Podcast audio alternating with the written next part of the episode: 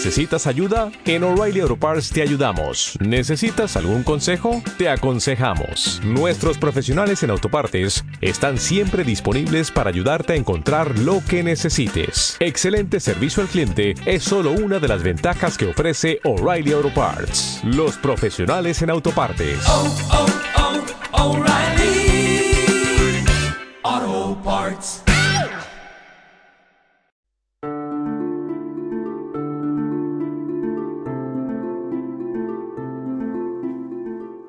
Visto cosas que no creeríais.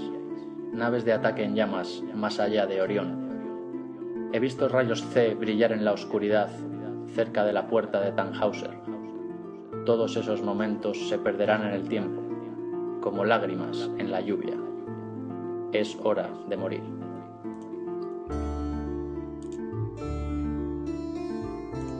Bueno, pues como podéis ver, hoy hemos empezado con una con una cita de todo un clásico de la ciencia ficción, Blade Runner, Sí, señor. y la famosa, las famosas frases del replicante Roy antes de morir. Así que es buen comienzo. No, no tiene nada que ver con Tolkien, pero No, pero es una cita de las vamos a mí. Es una cita que he visto en internet. La gente la suele utilizar en sus firmas. Es, es bastante común. Y, y no sé, siempre, siempre impacta, ¿no? bueno, pues nada, el capítulo de hoy lo vamos a dedicar a, a un clásico de la fantasía épica, por no decir el clásico de la fantasía épica, como es eh, El Señor de los Anillos. Señor de los Anillos, bueno, pues se han escrito ríos de tinta sobre él. Eh, vamos a empezar a comentarlo un poquito, a hablar de su autor, eh, John Ronald Reuel Tolkien, más conocido como J.R.R. Tolkien. Eh, este hombre, pues, eh, fue un escritor británico, eh, poeta, filólogo y profesor universitario. Y bueno, pues saltó a la fama y su nombre es conocido, pues, bás- básicamente por esta obra y por El Hobbit. Fueron sus dos grandes, aparte de escribir otras cosillas y tal, pero fueron sus dos grandes, sus dos grandes éxitos.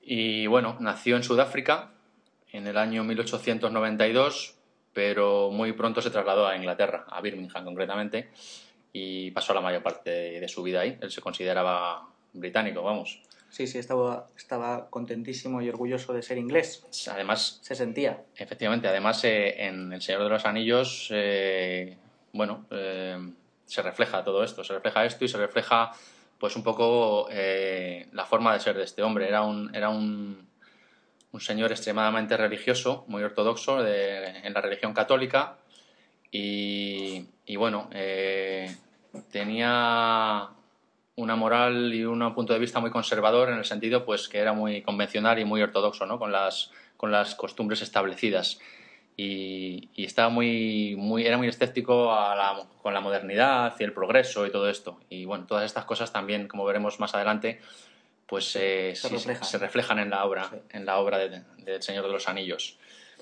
Mm, Tolkien eh, luchó en la Primera Guerra Mundial y perdió en esta gran guerra a muchos de sus amigos. Eh, esto, bueno, después de esta gran guerra él se declaró abiertamente eh, pacifista y criticó mucho luego en la Segunda Guerra Mundial tanto a los nazis como a los aliados, ¿no? Llegó a comparar a los aliados como, como, como a bandas de orcos, ¿no? Que, Que, llamaban a la destrucción de Alemania. Sí, sí, sí. Sí, Y, y bueno, pues eh, vivió en una época convulsa de la historia del mundo, como fue la primera mitad del siglo XX, con las dos grandes guerras, el- la germinación del, del nacionalsocialismo alemán, eh, con Hitler, el nazismo y demás, y todo esto también queda reflejado en El Señor de los Anillos. que incluso tuvo que sufrir algunas críticas el, el propio Tolkien, que le tildaron de racista, Sí, sí, sí, sí. con el auge del- de la Alemania nazi incluso. ¿eh? El titán de racista, eh, basándose en su obra, en su obra mm, bueno, esgrimían que en El Señor de los Anillos todas las razas buenas eran de piel clara Sí, y las razas malas eran de piel oscura, ¿no? Sí. Y se agarraban ahí para criticarle y para, y para tildarle de xenófobo y racista, que luego, mm, releyendo sus cartas, que él se escribía mucho con su hijo Christopher, sí. pues se ha podido ver que ni mucho menos, ¿no? No era racista. Y de hecho, bueno, tenía aversión por, por Hitler y por su, su política de... Por supuesto. Bueno, vamos a ver, pues nada, entonces El Señor de los Anillos eh, eh, se escribió durante, tardó mucho tiempo en escribirla, tardó como entre 10 y 15 años en, en escribir esta obra. Y surgió a raíz, él primero escribió El Hobbit como un cuento infantil para sus hijos, Sí, eh, se publicó y tuvo bastante éxito y bueno, eh, sus editores le pidieron que escribiera algo más serio o con la misma temática y tal y es cuando empezó a, a idear El Señor de los Anillos. Eh, tardó, pues como ya digo, entre 10 y 15 años en terminarla y, y bueno, cuando se publicó pues cosechó tanto críticas negativas como críticas positivas por igual. sí. Tuvo, tuvo buena acepción por una parte, tuvo críticas por, por sus mm, exposiciones del bien y el mal demasiado quizás pueriles, ¿verdad? Sí, bueno, eh, le tildaron de que era un tema ya muy manido, Sí. muy, tra- muy tratado ya y, y- y, bueno, muchos autores de ciencia ficción eh, le criticaron, e incluso acusando El Señor de los Anillos como de obra infantil, ¿no? Eh, comparándola incluso con, con, con la de Win- con Winnie the Pooh. Sí, sí, ciertamente. o, sea, o sea que bueno, No sé eh, quién fue el, el, el crack que, que ideó semejante comparación. De todas formas, para entender bien la obra, claro, tarda un tiempo en hacerla, pero, pero hay que dimensionar lo que supone El Señor de los Anillos, que bueno, no es más que un libro, bueno, ser- serían varios libros, ¿no? Pero que hacen referencia a una mitología que, Tolkien desarrolla mm, intentando eh, suplir de forma artificial las carencias mitológicas que tenía la propia Inglaterra, que, bueno, por las invasiones que había sufrido, pues había desaparecido. Él pues añoraba una mitología como podía- pudiera ser la, la griega o la escandinava, Mm, y entonces él, él quiso hacer algo parecido. No en vano eh, se curra de forma impecable todo el tema de lingüística, de los pueblos, de desarrollo, de evolución de las palabras, porque, hombre, él siendo profesor en Oxford, precisamente pues, pues sabía de lo que, de lo que hablaba, ¿no? Y entonces pues se dedicó a, a- a desarrollar de una forma muy, muy minuciosa, ¿no? Todo este mundo para hacerlo real, hacerlo creíble y, y hacerlo rico. Hombre, y es uno de los puntos fuertes que tiene esta obra, además. Gracias a eso, pues eh, es un mundo que casi prácticamente lo puedes tocar, ¿no? Sí, sí, sí, sí. De hecho, hoy en día mm, ha cons- consiguió parte de ese objetivo porque evidentemente mm, todo el mundo sabe que, que el Hobbit, el Señor de los Anillos y la Tierra Media no es, no es una no es mitología propia eh, de Inglaterra, pero mm, bueno, sí que lo es porque el, autor se consigue inglés, ¿no? Pero que no, es, no, no pertenece a una mitología antigua. Mm, Simplemente eh, es una creación moderna de- del siglo pasado, pero ya ah, este autor consigue que se confundan los orígenes de, la, de, de esa mitología, los, los elfos, los Mm. orcos, los goblins, todo eso empieza a confundirse y la gente ya no sabe si todo eso es mitología mm, tradicional inglesa O o, es creación, o es creación propia de Tolkien y, y es creación de Tolkien. Es creación de o sea, que, que en parte ha conseguido crear esa, esa ilusión de una mitología inglesa. ¿eh? Bueno, pues nada, así como críticas negativas, que tuvo bastantes, pues también las tuvo positivas. Eh, en el, periódico The Guardian llegó a decir que había creado una épica romántica tan emocionante, eh, con su propia mitología y diversidad de personajes y paisajes, con una enormidad de imaginación para la invención y descripción, eh, con tal sentido de, la de lo sobrenatural que... Espera, que ya me. ¿eh? Esto, esto lo estoy leyendo, ¿eh? A ver, eh, texto citualmente. Eh, texto al, al periódico The Guardian. Dice, haber creado una épica romántica tan emocionante, con su propia mitología y diversidad de personajes y paisajes, con esa enormidad de imaginación para la invención y descripción, y tal sentido sobrenatural subyaciendo a la abundancia de incidentes, es un hecho más que remarcable. Y el periódico The Sunday Times llegó a decir que el mundo se divide entre aquellos que han leído El Hobbit y El Señor de los Anillos y aquellos que están a punto de leerlo. Bueno, yo creo que estas críticas ya eh, compensan eh, todas las críticas negativas ¿no? que, habían, que había tenido. Y bueno, luego ya cuando sale a la venta el libro en Toda Estados esta Unidos... última que has leído, recuerdo, viene en la contraportada de, de mi ejemplar. Tengo un ejemplar del, del Hobbit y viene justamente Viene esta, ¿no? Sí. Hombre, es que es una cita para el recuerdo. Y, y bueno, pues todas las críticas negativas quedaron enterradas por el éxito de ventas de la, de la novela cuando salió. Eso ya, ya fue un. Fue una, una prueba que no pudieron refutar, claro, Sí. con, la- con críticas. Entonces, bueno, eh, el libro del Señor de los Anillos, pues eh, el argumento, pues trata sobre el anillo de poder, ¿no? Forjado por Sauron, que cae por el azar en manos de un, de un pequeño hobbit llamado Frodo Bolsón. Eh, el que no haya leído El Hobbit, que es una especie de preámbulo al Señor de los Anillos, pues no sabrá de dónde viene todo esto, pero, pero bueno, Sauron resurge desde, desde su reino de Mordor y solo piensa en hacerse de nuevo con su anillo, ¿no? Para dominar a todas las razas de la Tierra Media. Sí, es un anillo en el que ha invertido mucho poder y lo necesita para volver a estar en su máximo apogeo. Entonces, bueno, pues Frodo debe abandonar su, su vida cómoda y despreocupada en Hobbitón y lanzarse a la aventura, ¿no? Para, para conseguir evitar que Sauron se haga con el anillo y, bueno, pues correrá una serie de aventuras llenas de magia y peligros en compañía, pues, de, de sus amigos hobbits que le acompañan, del Montalaz Trancos y de Gandalf, el mago. Entonces, bueno, pues, eh, aunque Tolkien no fue el primero en explotar esta fantasía épica, porque de hecho, por ejemplo, obras tan famosas como Conan el Bárbaro de Robert Sí. Howard fue anterior Mm. al Señor de los Anillos. Eh, Tolkien sí que fue el que lo hizo mejor, ¿no? Y por eso ha, ha quedado como el padre de, de este tipo de, de literatura. Entonces, eh, este éxito que tuvo, pues han causado esto, que Tolkien pues, fuera identificado pues, como el padre de la literatura de la fantasía moderna.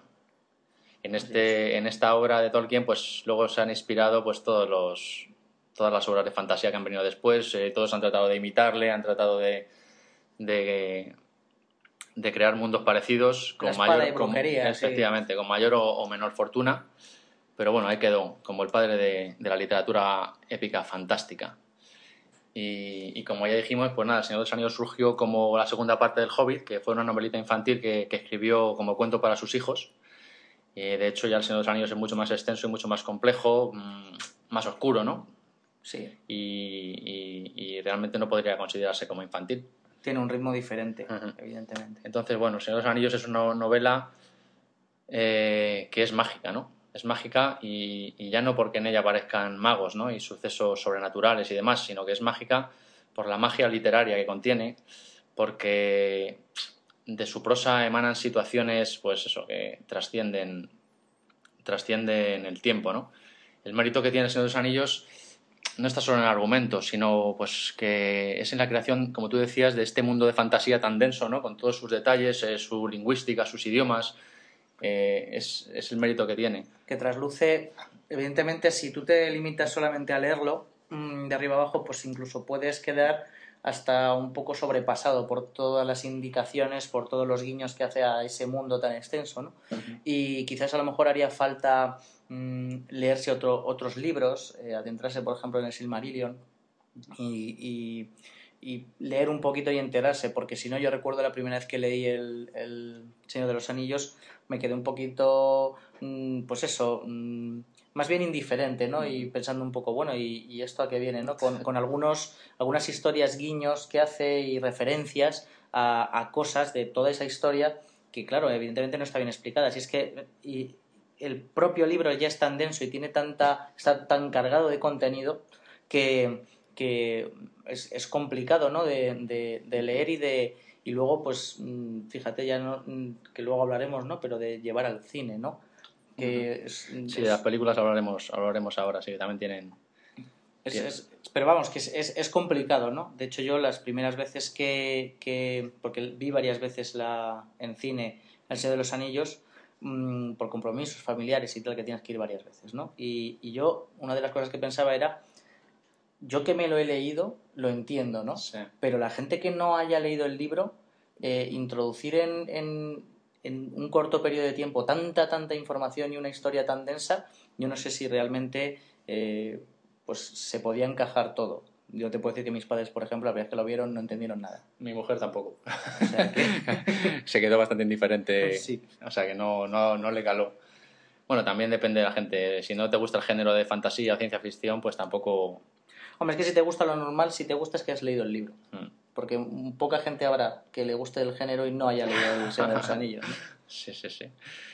Bueno, pues nada, es un libro muy, muy extenso, como bien has dicho, difícil de, de adaptar al cine, aunque de eso ya, ya hablaremos ahora. Y bueno, es un libro donde tiene cabida una gran epopeya, ¿no? Que como hemos dicho, quizás eh, algo maniquea, porque es la lucha entre el bien, el bien total y el mal supremo, ¿no? Que, y bueno, precisamente esta simpleza de argumento yo creo que es la que cala también profundamente en, en el lector. Eh, una cosa notable de la novela también es que otorga la categoría de grandes héroes pues a, a seres comunes, ¿no? Eh, no, a, no a grandes aventureros ni super eh, guerreros de la muerte, ¿no? Como puede ser Frodo y los hobbits, ¿no? Que son seres Sí. pequeñitos y bueno, es otro de los puntos fuertes que tiene, que tiene el Señor de los Anillos, que le da un protagonismo brutal a, a seres pues, pues del montón, ¿no? Que no tienen nada de Sí, especial. sí. Utiliza los, incluso los medianos, ¿no? Los halflings. Ni altos ni bajos, ni... Vamos, son pasan desapercibidos. Además, se encarga de, de hacer eh, énfasis en eso. Que, que la comarca, ¿no? Que es la, la tierra donde viven, eh, pues vive al margen del resto de... Además, yo creo que esto es una, esto es una referencia a, a la vieja Inglaterra, eh, que él tanto, Aislada. tanto quiere. Que, claro, es una analogía de Hobbitón, que está aislada del mundo, viven a su rollo sin importarles lo que pase fuera. eh, pues yo creo que es así como vivía Inglaterra también, ¿no? Vivían en su isla, eh, no querían saber nada de los demás y tan felices y tal. Yo lo entiendo también así. Hasta que llega, hasta que llega el momento de que las cosas se ponen feas y tienen que, tienen que salir al exterior a dar la cara, ¿no? Un poquito. Eso es. Así que nada, y bueno, luego como, contra, como contrapuesto está un personaje que a mí me llama mucho la atención, que es Saruman. Saruman, el mago corrupto por el poder, ¿no? Corrompido por el poder que- y Adalid del progreso y la industrialización. Esto es una especie de analogía también porque como, como hemos dicho antes, Tolkien era muy escéptico eh, ante el progreso, era muy, muy tradicionalista Sí, y aquí hace una especie de crítica al progreso desmedido, porque bueno, Isengard pues aparece pues eso, eh, plagada de maquinaria, eh, deforestando bosques, practicando la clonación de los orcos y bueno, es una especie de referencia a lo que nos puede llevar un progreso y una industrialización a lo bestia, como realmente ha sucedido en la segunda mitad del siglo XX, Sí, sí. bueno, yo diría durante todo el siglo XX y como sigue sucediendo él lo ahora. ve además con... Se, se encarga de que se vea de una forma totalmente negativa, ¿eh? Sí, sí. Destructiva. Sí, sí, por eso yo te digo, con este personaje vuelca todo su odio hacia el progreso eh, eh, en, en Saruman. Y es una muestra de, Sí, de su forma de pensar en este sentido. Así es. Eh, entonces, bueno, pues como estamos comentando, eh, aunque, aunque aparentemente no lo parezca, pues estamos ante un libro que es muy ideológico. Eh, abundan, abundan las referencias racistas, como decíamos antes. Entonces, si nos damos cuenta, la raza de Aragorn es superior, ya que no se ha mezclado con las otras. Los orcos son una raza intrínsecamente malvada. Los Eso sureños y los, y los del este son malos, y los del oeste y los del norte pues son los buenos. Bueno, de todas formas, los orcos es una raza malvada, pero es una raza condicionada, ¿eh? que esto también tendríamos que tenerlo en cuenta porque no. Fíjate que con los orcos, precisamente, para un poco para ponernos de abogado del diablo eh, y luchar contra la idea esa de que Tolkien era racista, que sabemos que no lo era. ¿no? Pero eh, evidentemente, si los orcos son tan malos, son porque son en su origen elfos que han sido torturados Sí, y han sí, sido sí. deformados, ¿no?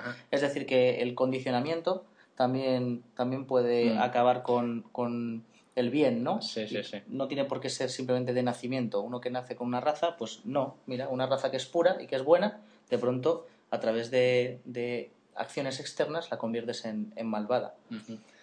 Entonces, bueno, pues eh, todas estas referencias racistas fueron las que aprovecharon los críticos para meterse con Tolkien en este sentido.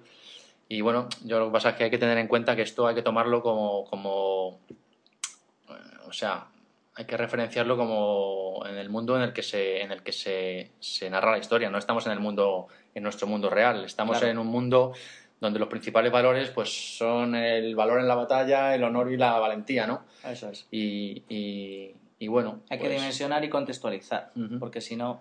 Es que yo todas estas críticas eh, que casi las considero o gratuitas o de gente que se aburre mucho, quiero decir, porque hem- hemos visto muchas veces eh, críticas absurdas, mm, incluso, por ejemplo, por- ahora mismo me acuerdo, ¿no? A las películas Disney, que te dicen en el, en el Rey León que de pronto el, el jabalí este se, se, se tira y sale una nube de polvo que no sé si parecía un pene o no sé qué. Y digo yo, bueno, pues vamos a ver, yo creo que el que ve ahí eso, el, el enfermo es él, ¿no? Sí, o sea, sí, sí, es- los enfermos son ellos los que No, se gente, dedican hay a gente que descubrir... tiene mucho tiempo libre y pierde tiempo en, en- Ya, ya, en ya, sí, sí, ya, ya darle una vuelta de tuerca a todo, no sé. mm, De hecho, de hecho, hablando de esto del racismo, ha habido grupos racistas eh, de estos, eh, pues yo qué sé, tipo Ku Klux Klan y la hostia, que esgrimían la obra de Tolkien como, pues eso, como arma arrojadiza para la supremacía de la raza blanca. y Eso no sé qué. es. O sea, hay Y que... eso molestó mucho, eso molestó mucho a Sí, Tolkien. sí, ¿eh? le molestó mucho, le molestó mucho, como se puede ver en las cartas que, que escribía, que se escribía con su hijo, hablaba de ello.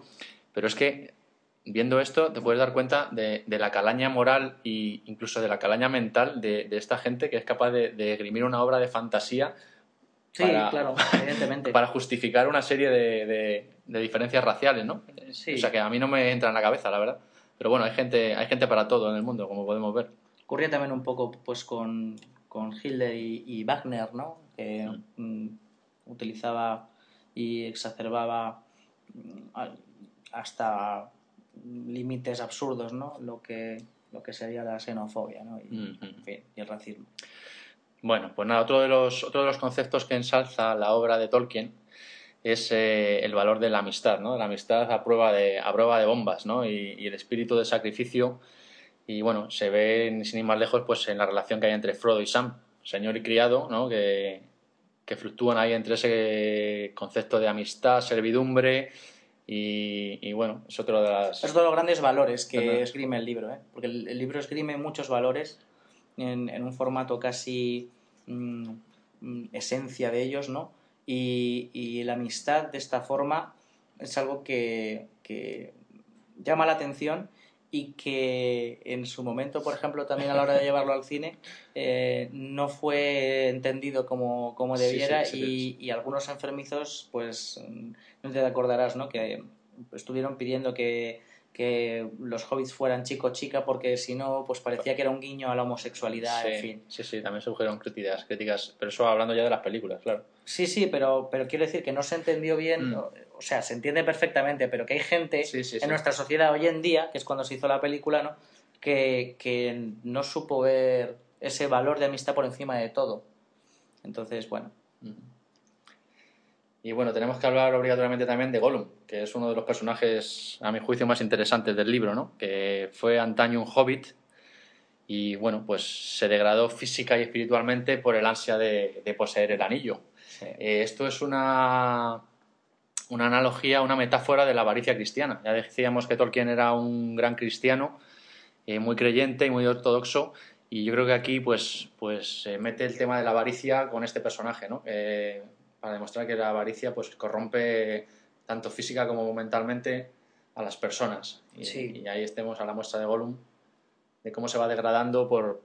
Pero fíjate que, que es, que es un, un anillo que corrompe, quiero decir que él es capaz de, de- de corromper eh, casi a cualquiera. Es decir, que nadie está libre.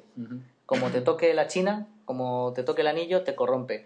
Si no es por el propio Gollum, que es el que intentando mm, y peleando por el anillo mm, es el que termina cayendo Sí. a la... Sí, porque vemos que todos los que lo, lo poseen, aunque sea un poquito de tiempo, ninguno es Nadie capaz de, es capaz. de- de resistirse, ¿no? A, Entonces es, es como un poco mm, Está la naturaleza, es- la, sí. la naturaleza mm, que- a la que no podemos renunciar y que no podemos cambiar, ¿no? Y que por muy bueno que seas y por muy buenos mm, muy buenas ideas, valores, espíritu, como le pasa a Boromir, el pase lo que pase, si te toca el anillo, pues, pues estás, estás fastidiado.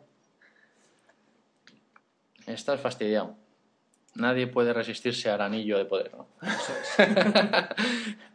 bueno, pues nada, eh, como críticas, que también las hay, pues hombre, podemos hablar de- del afán descriptivo de Tolkien, ¿no? Que a veces llega, llega a ser, pues eso, cargante y, y hacer el libro, sobre todo el segundo libro, que es el más descriptivo, pues denso y difícil de leer para... Se hace cargante siempre y cuando partes. no te hagas partícipe de, de ese mundo suyo. Mm. Porque si te haces un poquito partícipe, yo creo que es de las partes que más gozan algunos de los más frikis, ¿no? Sí, y sí, sí. seguidores de. Hombre, claro, luego hay gente para todo, pero sí, en general a la gente le cuesta, o sea, hay pasajes del libro que se les hace pesados de leer, Sí. porque que Tolkien, bueno, era, le gustaba mucho de escribir y de escribir hasta la saciedad, que no estamos diciendo que sea algo malo, ¿no? Pero que sí que, pues eso, que es una de las cosas que se ha criticado un poquito también de Tolkien. Y... Pero yo insisto que es una crítica siempre que lo, lo saques fuera de, del contexto que es, porque yo no sé si él pretendía hacer una obra puramente literaria, no creo, yo creo que pre- pretendía hacer una historia, una historia mitológica. Y, y, pues aprovecha y hace una referencia a todo ese mundo, porque nos es desconocido.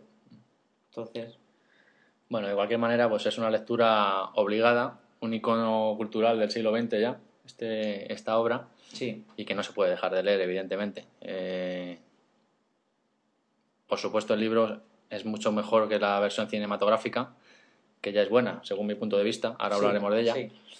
Y- pero bueno, de cualquier manera, siempre un libro pues siempre te dice más ¿no? que cualquier película y, y es, es imposible meter todo el contenido del libro en, en una obra cinematográfica, o en tres obras en este caso, como ha sido el caso, pero Yo Siempre- fíjate que mm, yo no me considero un friki eh, del Señor de los Anillos, del mundo en sí, mm, porque mm, tampoco he sido capaz de leerme entero algunos de sus relatos Mm. y vamos, no es algo que inconclusos y todo eso. sí, ¿no? no, sí, no es algo que me, que me apasione denso, realmente, ¿no? Pero sin embargo, por ejemplo, yo recuerdo a mí el, el primer libro que leí de él fue en el colegio que me lo mandaron, ¿eh? O sea, tenías para elegir y, y me chocó el nombre y, y lo elegí, fue- era el Hobbit. Y a raíz del Hobbit, pues leímos el, el Señor de los Anillos, que me gustó mucho. Y me gustaba tanto su literatura y todos esos valores y esa historia que es un libro que yo me leía casi cada año. Me lo releía, ¿eh? El Hobbit, El- dices. no, El Señor de los Ah. Anillos. El Hobbit también, pero, pero lo que yo releía con cierta asiduidad era El Señor de los Anillos porque me gustaba mucho, me gustaba cómo está escrito, cómo además es, es una historia en la que te puedes sumergir en, durante un tiempo mm, prolongado porque, porque es, un, es un libro muy largo, entonces pues me gustaba. Y, y bueno, pues eh, a raíz de, de que apareciesen las películas y de que todo el mundo lo leyese, pues mm, a mí me ha gustado, tengo las versiones compradas para DVD de las, de las versiones extendidas Sí, y yo, tal. tam- yo también las compré. Y yo creo que también una vez al año me las, me las veo, ¿no? Porque creo, creo que están bastante acertadas, ¿eh? En, en general. Sí, vamos a hablar, vamos a hablar ahora de las películas, sí. Mm, las películas, bueno, como todo el mundo sabe, fueron producidas y dirigidas por Peter Jackson, Mm. que pasó allá a la fama mundial a raíz de las películas, y bueno, distribuidas por New Line Cinema. Eh, pues, ¿qué decir de este proyecto cinematográfico? Ha sido considerado pues, uno de los mayores proyectos cinematográficos acometidos en la historia del cine, ¿no? con una recaudación global de casi 3.000 millones de dólares Sí. el proyecto completo. Eh, llevó ocho años grabarlo. La filmación de las tres películas pues, se hizo simultánea y fue rodada pues, en la tierra natal de Jackson, ¿no? que es Nueva con una Zelanda. expectación bestial. Sí, sí, sí, bueno, claro. Con la cantidad de fans de, que Yo tiene Tolkien. En internet había blogs que, que sacaban imágenes de, de la construcción del abismo de Helm cuando, o sea, cuando no había salido ni la primera película, ¿eh? Sí, sí, sí. Y, y no sé, mm, estaba tenía medio mundo pendiente de... Sí, sí, sí. Además, la zona elegida para el rodaje Nueva Zelanda, yo estuve, bueno, me recorrí Nueva Zelanda hace unos años, mi viaje de boda, y he de decir que bueno, es un paraje que se presta, se presta a recrear, Sí. a recrear el mundo de Tolkien, pero vamos, yo creo que no hay lugar mejor en el mundo para verlo rodado. Yo creo que tiene, que, que tiene mucha razón porque Peter Jackson lo decía que si algún lugar del mundo es la Tierra Media, Mm. Sí, sí. es, es Nueva Zelanda, ¿no? Por la variedad de paisajes y Sí, de, sí, y Yo- terrenos y de zonas. Yo estando allí mirabas lo- los bosques y es que parecía que estabas eh, eh, en la Tierra Media. Sí, o sea, es alucinante, sí, sí. He visto algunas imágenes de ese viaje y, y bueno, y tampoco tienes que irte a, a- con- cogerte la película y ver algunas de las Las tomas. de las tomas que tiene es que pues sí, está acertadísimo, ¿no? Bueno, pues nada, haciendo un poquito más de historia sobre la trilogía, eh, algunas de las, de las películas, pues mira, llegaron a los puestos de las más taquilleras de la historia. El puesto Mm. 14, el puesto séptimo y el puesto segundo, creo que fue la, la- la tercera. Mm. Y bueno, en cuanto a los Oscars, pues han llegado a ganar 17 Oscars en total, eh, Sí. equiparándose con títulos eh, clásicos como Ben Hur, por ejemplo. Ujú.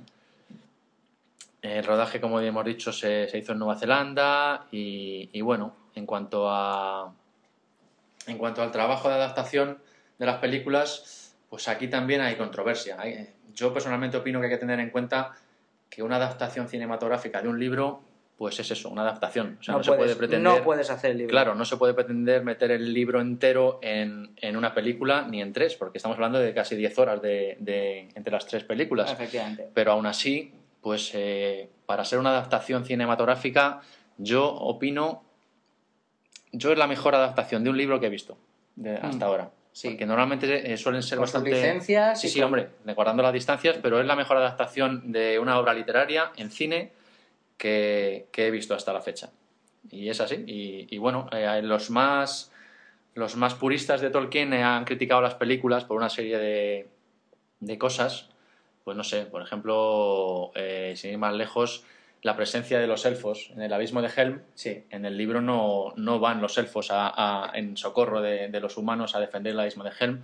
Y Jackson, pues esto lo cambia. lo Son cambia. varios, son varios mm, puntos Sí. críticos y licencias, pero que no son más que, yo creo, ¿eh? Que pequeñas mm, variaciones Mm, y, y que no pierde para nada la esencia de lo que es el libro. ¿eh? claro, eso son O sea- licencias. eh, De hecho, el propio Jackson no ha tenido ningún problema en reconocer que, que su película no es realmente El Señor de los Anillos. Pero fíjate que es que yo Pero creo que lo hace un poco para, para, para quitarse la, la controversia encima. Dice, Sí. vale, pues no es el Señor de los Anillos, pero, pero es que es el Señor de los Anillos, vamos. Eh, decir que no me parece absurdo. Que Mm. aparecen, por ejemplo, los trolls que salen en el Hobbit, que se convierten en, en piedra cuando, cuando en el libro ocurre toda la, Mm. ese episodio, ¿no? Que están peleándose si se comen a los enanos y tal, y llega Gandalf y, y haciendo sí, una sí. voz y tal, y consigue que dé la luz del día y se convierten en piedra, y aparecen en esta, en esta película cuando está Sí, Frodo... se ha tomado ciertas licencias. Pues yo qué sé, y, y también hacen un guiño, por ejemplo, al, al, al, al bosque negro, ¿no? Al, al- No, perdón, al bosque negro, no, al bosque viejo, donde pues eh, Merry y Pippin son eh, atrapados por un árbol que, que hay eh, en el centro, de, en el corazón, donde está la casa de, de Bárbol, ¿no? Sí. Y pues eso no ocurre en el libro, ocurre, es algo que ocurre en el, Sí. en el Hobbit, ¿no? Sí, sí. Y aquí lo sacan un poco, bueno, pues vale, sí, pero sí, yo qué sé, si es que cambia eso realmente la historia, los Claro, valores... En, esencia no lo cambia, pero bueno, ya sabes que hay gente hay muy friki purista que, bueno, cualquier Mm. excusa es buena para criticar algo. Por ejemplo, el Senescal de Gondor, de Nethor, pues eh, Jackson en la película lo cambia bastante, Sí. porque aparece, en la película aparece como un ser completamente irracional, la cruel, otra, sí. capaz de enviar a sus hijos a un ataque suicida, eh, a Faramir, concretamente, a una misión suicida, ¿no? Para capturar a los Gilead, y bueno, en el Aparece libro... totalmente enajenado. Claro, en el libro, en el libro este personaje no es tan extremo, o sea, es un personaje más cabal, sus acciones pues tienen cierta lógica. Está presa quizá de- del miedo en el libro. Sí, y ah, de hecho en la película yo recuerdo que La Gandalf, que Gandalf les suelta un mamporro para tomar el mando de la defensa de, de Minas Tirith. Sí, En que por cierto en el, no cine, en el cine muchas veces pasaba eso y la gente aplaudía, ¿eh? sí, sí, sí, pues en el libro, en el libro por ejemplo eso no pasa, también es una- un cambio que introdujo Jackson, toda la zona de toda la, toda la parte de Tom Bombadil no sale en la película, Claro. entonces solo se lo come también. Claro. Pero bueno, en esencia yo creo que es una buena adaptación. eh, que cualquier fan de Tolkien ha disfrutado como un enano viendo las tres películas. O por lo menos yo lo he hecho. Mm. Y, y vamos, yo, como tú has dicho, me las compré en su día original en la versión extendida ah, en DVD. Eh, ahora recientemente he conseguido copias de seguridad en alta definición, 1080, para Sí, sí, disfrutar. y bueno, pues nada. ahí- Fíjate que la parte, ahora que lo comentabas, la parte de Tom Bombadil es de las que yo más eché de menos en su día por, por pues es un episodio que me parece de lo más entrañable, además Mm. la figura esa figura que representa a Tom Bombadil, ¿no? Y Valla de Oro, no sé, mm, a mí me parecía alucinante, ¿no? Sí. Y, y, pues que de golpe y porrazo ni siquiera Si es que ni siquiera lo mencionas. se ¿eh? paren, pues, Sí, pues sí. es un poco. Bueno, sí, se, eh, lo mencionan en la parte del, de, de Bárbol, ¿no? Pero, Mm. pero vamos, que yo qué sé, no, no, no es para nada lo que, lo que refleja el libro. Pues Mm. sí, está cambiado. Pero es que ese pequeño episodio, por ejemplo, si lo pensamos, realmente que influye en el, en el, en el argumento. Sí, en la historia global, no sé. Para alguien que no haya visto el libro y vea las películas directamente, pues Para alguien que no haya visto, o sea, que no haya leído el libro y ve las películas, pues eh, circulaban incluso resúmenes de broma por internet. Yo me acuerdo de a todos los llamaban enanos, los que decían los dos enanos maricones que iban para no sé cuántos, el enano sucio va para el otro lado, porque es que la gente no se entera. O sea, Sí, es que sí, les, les metes una película de este calibre sin saber nada al respecto y, y Sí. se hacen un cacao. Yo cuando lo vi Qué con mis padres, Dicen otro puto elfo más. Venga, Sí, más sí. elfos, más elfos. cuando, cuando mis padres lo entendieron, cuando yo lo puse en casa con lo del DVD y les iba pausando cada cierto tiempo la película y les iba explicando. Y entonces se enteraron de todo. Porque hasta el momento, pues es que no, no, no te da tiempo a asimilarlo. Mm. O sea, pero claro, es que es una adaptación. Como... En fin. Bueno, pues nada, ¿qué más? ¿Qué más? ¿Qué más? En lo referente, por ejemplo, a mm, lo que decías de las mm, de una obra mm, donde está muy presente ese catolicismo del autor, tenemos copias, por ejemplo, donde incluso más copias me refiero a que géneros donde ocurre lo mismo en una literatura de espada y brujería y se hace una referencia clara, incluso más clara y más mucho más directa a- al, al cristianismo, ¿no? Yo estoy hablando, por ejemplo, de las crónicas de Narnia, donde, donde por ejemplo, lo que ocurre con el, con el rey, que es un león, que lo castigan hasta la muerte y luego resucita, eh, es un, Sí, vamos, sí, es, es una referencia no es, vamos, es una copia, es, es- una copia tal cual de, de- de la historia de Jesucristo, ¿no? Sí, sí, sí. Y, y bueno, pues mm, mm, me parece a mí que como, como libro, como libro de valores, mm, pese a que pretenda estar basado en, en- en una ideología religiosa, eh, yo lo extrapolo fuera de eso y, y lo entiendo como, como valores puros y duros, o sea, mm, el bien, la amistad, el compañerismo, Sí. el afán de superación. También, también, sí. O sea, son muchísimos. Sí, sí, son muchísimos temas que, que me parecen espectaculares cómo están tratados y cómo están expuestos y, y vamos, es un, es un libro que a mí me encanta, por eso, ¿eh? Bueno, pues nada, ahora si te parece, yo había pensado, hablando de las películas, eh, pues no sé, comentar dos o tres, las dos o tres escenas favoritas, vamos, de, de las tres películas que, que- tenemos. Yo, por ejemplo, podría decir, bueno, pues imagino que tú también coincidirás conmigo, en, en las minas de Moria, cuando Gandalf se enfrenta al Balrog ahí en el puente sobre el abismo, Sí, y dice aquello de no puedes pasar. Bueno, esa, Esa. esa, esa es apoteósica, ¿no? Esa escena. Además, los efectos especiales y, y- y la épica que, que emana, ¿no? Ujú. Es brutal. sí. Esa podría ser una de ellas. Para mí otra de las más... mm, las que me pusieron los pelos de punta es cuando mm, el rey Theoden está... Ahí, esa, esa la, iba, la iba a comentar, sí. está dando su discurso Arengando a las Rohirrim. tropas. Sí, sí, para cargar, que cargan supuestamente una muerte, ¿no? Y, y- Es un poema ver la cara de los orcos cuando ven, cuando ven lo que se les viene encima, ¿no? Con Sí, la, sí, sí, la carga de caballería desde la colina.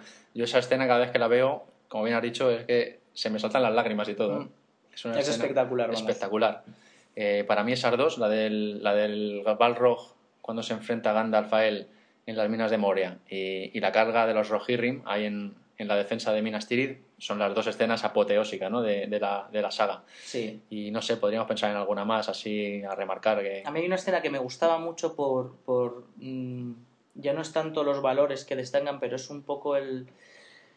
La llama de la esperanza, ¿no? Que es eh, toda la escena de las almenaras, cuando se van encendiendo Ah, sí, sí, y sí. consiguen llamar de- desde Minas Tirith, eh, pues mm, también me gustó un montón. Eh, Mm, que enciende, la primera almenara la enciende... ¿Quién fue? No sé si fue es Pippin o... Ya no recuerdo quién fue. Es. eh, La tienda escondida, porque sí. como me dijimos antes, Denethor eh, no, no había consentido en pedir ayuda a los Rohirrim, sí, que en el libro sí que la pide. Sí. O sea, es- Pero aquí tiene que esconderse Pippin y, y encender la, la almenara a escondidas, ¿no? Pero sí. cuando se ve la secuencia que se van encendiendo por aquellas cumbres Eso es, como las desde. antorchas, además se ven pequeños puestos de, como de mantenimiento, ¿no? Hay Sí, unas sí. fogatillas al lado de cada, de cada... Se ve, en algunos casos se ve la gente, ¿no? Que se acerca y están ahí prendiendo la, la llama de la Esa esperanza. escena también sería, sería La música también está, hace un acompañamiento espectacular, ¿eh? porque si hablamos un poco de la música del Señor de los Anillos, mm, vendría a ser lo que es mm, casi un, pues, una copia, ¿no? Un- o más que una copia, una evolución, ¿no? De lo que sería, por ejemplo, otros géneros como el Anillo del Nibelungo de Wagner, o sea, que, que es que es, es, es casi, en algunos aspectos, casi un calco, ¿no? De cómo funciona. Es música que denominamos en el mundillo profesional música programática, porque cada, cada personaje, cada mm, idea que aparece en, el, en, el, en la película, pues tiene su, su música, tiene su, su banda sonora. Y muchas veces incluso nos hace referencia velada a algo mm, el escuchar el, el tema que lo asocia más que, más que verlo en pantalla. ¿eh? El, que- el- el compositor de la música de la banda sonora Howard. Howard, ¿no? Howard, Sí, sí. eso estaba buscando, que no me acordaba del nombre.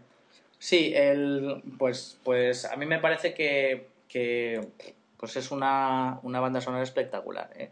Orquestalmente hablando, el, el, trabajo que, que se hizo me parece muy acertado. Es decir, es una persona que tiene que buscar mm, y, y tiene que asociar eh, todas las ideas del libro y que luego se pasan a la película, pero hace un trabajo de investigación, pues mm, cómo mm, poner la música cuando están huyendo, por ejemplo, en Moria, suenan unos, unos coros que suponen que son enanos, ¿no?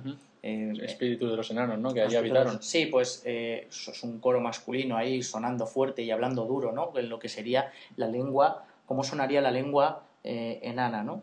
Y luego también eh, es- trabaja en conjunto con Enya, que, que también hace un... Ah, No lo sabía eso. Sí, en la primera película el, el- el tema, el tema final es de Enya. Y, y también pues es, un, es un tema así como muy muy new age, no sé, y les queda como muy, muy élfico y no sé, me parece que, que es, que es un, un gran acierto ¿eh? la banda sonora, porque mm, una banda sonora si es mediocre pues pasa desapercibida y en este caso yo creo que todo el mundo tuvo en cuenta ¿no? el, el- el trabajo espectacular que hace de acompañamiento de, de la obra. Así que Muy bien, pues nada. Pues poco más podemos contar ya, ¿no? Del Señor de los Anillos.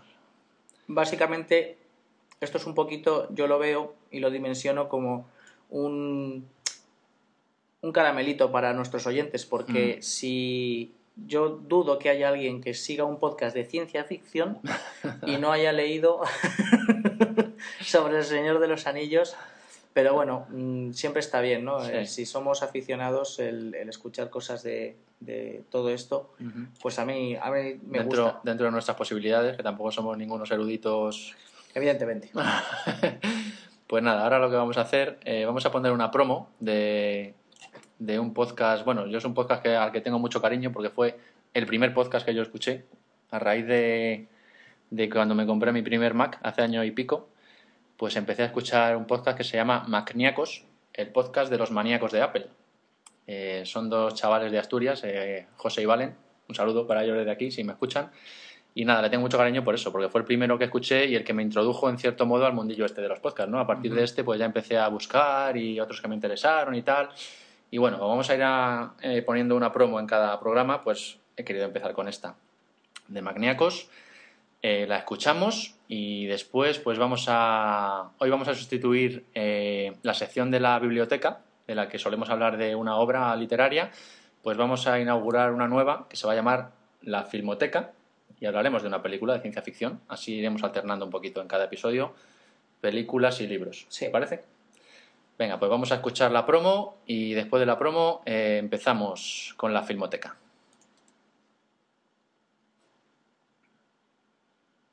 Para los que tienen un Mac, Para los que quieren tener. para los que sufren Windows, Para los que adoran Vista. para los switchers, Para los expertos. para los curiosos, Para los que quieren saber más. para los indecisos, Para los que buscan. para los que esperan, Para los que quieren cambiar. para los escépticos, Para los que tienen un iPhone. para los que tienen un iPod, Para los de Intel. para los de PowerPC, Para los de Leopard. para los de Tiger, Para los que limpian. para los que pasan la aspiradora, Para los que escriben. para los que hacen fotos, Para los que editan vídeo. para los músicos, Para los programadores. para los diseñadores, Para los productivos. para los que enseñan, Para los que aprenden. para los que se divierten, Para los fans de Quicksilver. para los adictos a Twitter, Para los que escuchan podcast. para los que hacen podcast, Para los puristas. para ese señor de Murcia, Para los que se fresan. para los que necesitan un arma, Para los que esquivan esto. para los que no tienen iPhone, Para los de bitácoras. para Steve Jobs, Para Bill Gates. para Steve Ballmer, Para ti. para todos, Magníacos, el podcast de los maníacos de Apple. magniacos.com. Bueno, pues después de la promo vamos a inaugurar nuestra sección nueva de la Filmoteca y vamos a comentar una película que yo he visto muy recientemente y, bueno, que me ha parecido bastante interesante. Es una película de ciencia ficción y que trata el tema alienígena pero enfocado desde un punto de vista cuando menos curioso, ¿no? Que yo personalmente no había visto nunca antes. Eh, bueno, y no tiene ninguna relación con El Señor de los Anillos, pero está involucrado también Peter Jackson en esta película como Sí, productor. efectivamente. Entonces, bueno, pues vendría un poquito también al caso, ¿no? Ya que hemos hablado de, de él en El Señor de los Anillos. Pues nada, Distrito 9 es una película de ciencia ficción eh, que trata el tema alienígena, ¿no? Pero lo trata, a mi juicio, de una manera pues que yo nunca había visto antes, ¿no? Es una, lo trata de una forma eh, un tanto peculiar. Yo creo que Eh, es lo más sorprendente de la película, Sí, claro. el tema sería así a grosso modo, pues en un futuro cercano, ¿no? Una nave extraterrestre eh, llega a la Tierra eh, con problemas, averiada y tal, y se llega concretamente a la ciudad de Jo- Johannesburgo, en Sudáfrica. Sería una nave, pues tipo esta de V, ¿no? Gigantesca que se queda flotando Sí, encima me de la recordaba ciudad. a mí también, Es muy me parecida a las de sí. V, que además están haciendo ahora un remake de V, precisamente, de la serie. Yo Sí, eso he, es. he visto el primer episodio, pero tengo ganas de seguir No lo he visto y dicen que promete mucho. El pero primer bueno. episodio promete, aunque luego yo he oído cosillas por ahí de que va flojeando la cosa, pero bueno, hasta que no lo veamos tampoco podemos Sí. juzgar.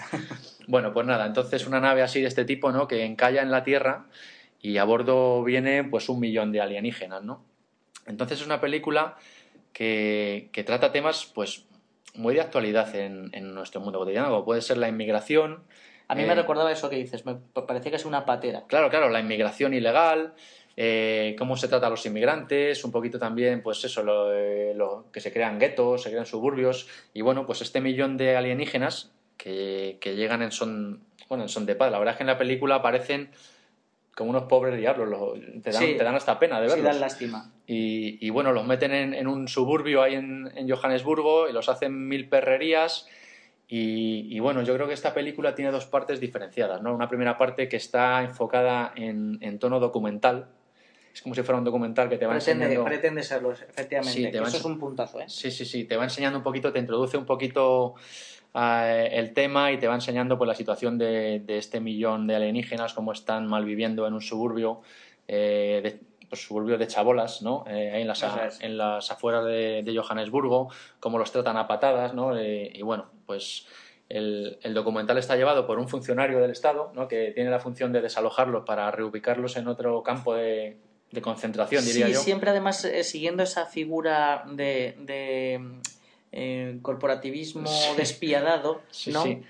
Sí, además es que en la película trata, aparte de tratar la inmigración, luego también trata el tema de las grandes corporaciones, ¿no? El poder que tienen Sí. cuando después lo que pasa, ¿no? Lo que le pasa a este, a este hombre, al funcionario este, tampoco queremos desvelar todo, pero cómo le tratan a él, ¿no? En- Eso es, efectivamente, que es un, es, es un poco, y, y siguiendo también un poco también el, el- ese concepto ¿no? de, de los gobiernos eh, Las grandes- desprovistos de corazón. sobre todo las grandes corporaciones, ¿no? El poder que, Mm. que tienen con tal de, de conseguir el, Sí. el lucro económico, ¿no? Porque no es otra cosa. Entonces, entonces, bueno, es una película curiosa. También se trata un poquito el tema de- del tráfico de, de sustancias prohibidas, porque es curioso, pero estos alienígenas se pirran por la comida para gatos. Eso entonces empieza a surgir un tráfico entre las mafias nigerianas de comida para gatos para suministrárselas a los alienígenas en los suburbios estos, que es curioso también, ¿no? Ver cómo, cómo intercambian armas alienígenas por comida para gatos. Y... Sí, cómo el dinero, cómo el dinero lo mueve todo, ¿no? Sí, sí, sí. Y, y bueno, la película tiene de todo un poquito. Esta primera parte ya decimos que es tipo documental y luego ya en la segunda parte pues se desata la, hecatombe, ¿no? Eh, Tenemos de todo, pues armas alienígenas súper brutas, tiroteos, explosiones y hasta armaduras acorazadas, ¿no? Al más puro estilo Meg Warrior o, Sí, o sí, Warhammer sí. 40.000. De todas formas, a mí eh, la impresión que me daba, mm, y esto sí que hace a lo mejor un poquito de referencia con lo que hablábamos en El Señor de los Anillos, de que mm, refleja ese punto negativo de la naturaleza humana, que todo lo que tocamos Sí. lo corrompemos Sí, ¿no? sí. Y, lo, lo estropeamos. Entonces llega una, una raza alienígena, ¿no? los pobres, una patera, una patera espacial eh, y gigante, y, y- y entran en contacto con nosotros y enseguida lo fastidiamos todo, todo lo hacemos ruin, todo... Quizás por ese, ese concepto del dinero que lo, Sí, que lo sí. puede todo por encima de cualquier valor, ¿no? De hecho, es que yo creo que está intrínseco en nuestra naturaleza. Somos, somos salvo honrosas excepciones, somos así por naturaleza. Y yo creo que, que por mucha evolución que tengamos no vamos a poder de- deshacernos de, de una lacra así. Pero bueno. Eh, bueno, pues eso. La película merece la pena verla. Los efectos especiales están también muy logrados. Ya te digo que la segunda parte es un despliegue. Los alienígenas están muy bien conseguidos.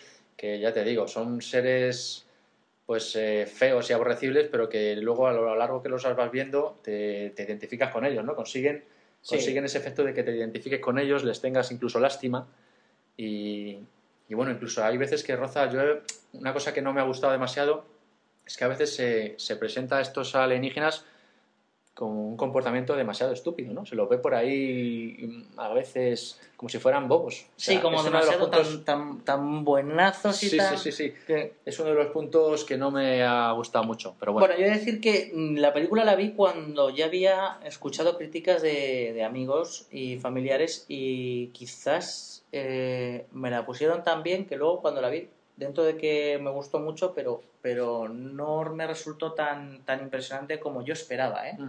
Y, y sí, uno de los puntos, por ejemplo, es ese, ¿no? Eh, que comentas, de, de- que dan, dan a veces hasta rabia, ¿no? De, de ver cómo, cómo son de, de atontados. Sí, porque además una de las afanes de estas grandes corporaciones de las que hablábamos era conseguir el, el uso de estas armas alienígenas, ¿no? Sí. Que parece ser que por, por ADN o lo que sea, pues cuando la empuña un humano las armas no funcionan, ¿no? Solo funcionan cuando las empuñan los alienígenas. Y bueno, son unas armas que se ve su funcionamiento Son la- brutales. son brutales. Entonces, lo que no acaba de comprender es cómo poseyendo esa tecnología que tienen y esas armas se dejan machacar de esa manera, ¿no? Porque es que se los ve O sea, ni una- siquiera, ni siquiera defenderse, ¿no? Y ahí es donde quizás a lo mejor pues mm, se ve de nuevo el, ese concepto, ¿no? De los seres humanos, eh, cómo corrompen, cómo pese a todo intentan hacerse con eso y los otros que lo pueden utilizar en cualquier momento, ¿no? Pues en principio pues no lo no hacen uso de ello, se dejan se dejan hacer todo tipo de perrerías sin recurrir a, a- a su armamento brutal, ¿no? Mm, Luego, hombre, luego se ve al, al alienígena más protagonista, ¿no? El que luego se junta con el, Sí. con el reportero, bueno, el reportero, con el funcionario. Eso. Se le ve que, que encuentra un combustible, ¿no? Que necesita, a lo mejor tiene que haber algo de ahí, algo ahí también, que sin ese combustible tampoco podían poner en funcionamiento la nave Sí. y las armas. No sé, yo es la única explicación un poco lógica que le encuentro. Pero vamos, eso es el único punto flaco que le veo a la película es ese, que presenta a los alienígenas, pues a veces como subnormales profundos, parecen. Sí, también puedo decir yo desde mi punto de vista que no haya entendido bien el- la película y su argumento, ¿eh? porque mm, ya, ya te digo, la vi recomendada y, y quizás estaba más pendiente a lo mejor de otras cosas. Quizás si ahora la volviera a ver entendería mm, de otra manera todo, toda la historia y todo lo que ocurre, ¿no? O sabría leer mejor entre líneas. Pero vamos, la, la conclusión a priori que yo saqué de la película es eso, que, que el ser humano nuevamente es, es algo mm, pues aborrecible y, y Que todo que lo que toca lo destruye, ¿no? todo lo que toca lo, lo corrompe más bien. Lo rompe, sí. Bueno. En fin. Y bueno, la película al final pues queda un poco abierto a una, creo yo, a una segunda parte o a una continuación, ¿no? Porque, bueno, no lo vamos a desvelar cómo que termina, pero es posible, es posible, sería posible continuarla, ¿no? Pues sí, sí, el, el, el argumento deja, deja ahí Deja la puerta puerta abierta. ¿no? abierta ahí O sea a- que- A posibles continuaciones. Eh, bueno, pues nada, llevamos ya 50 minutillos aquí rajando y que no está nada mal. pues no. Y nos vamos a ir despidiendo. Al final hemos conseguido eh, ajustar las agendas navideñas para grabar el último podcast del año, eh, finalizar esta primera temporada de la Biblioteca de Trantor, que ha sido breve, Sí. pero bueno, intentaremos... Pero intensa. Pero intensa. Pero intentaremos que ya con el año que comienza, el 2010, pues empezar una segunda temporada con más episodios. Tenemos, tenemos más tiempo, todo el año para, Pues sí, tenemos todo el año por delante. o para que- grabar. Así que nada, felices fiestas a todos, que, que paséis estas fechas en compañía de vuestros seres queridos de manera agradable y que os traigan muchas cositas los Reyes Magos, si habéis sido buenos. Feliz año a todos. Y antes de marcharnos, recordaros las formas de contacto. eh, estamos en iTunes, en iVoox y en el blog, en la biblioteca de Trantor.com. Podéis encontrarnos también por Twitter. Yo soy arroba maugan, con un 4 en lugar de la A, M4UGAN. Y Salva eh, está como chakra, con dos Ks, 75. Y nada, la dirección de correo, la biblioteca de Trantor, arroba gmail.com. Feliz Navidad y bueno, nos vemos el año que viene. Adiós.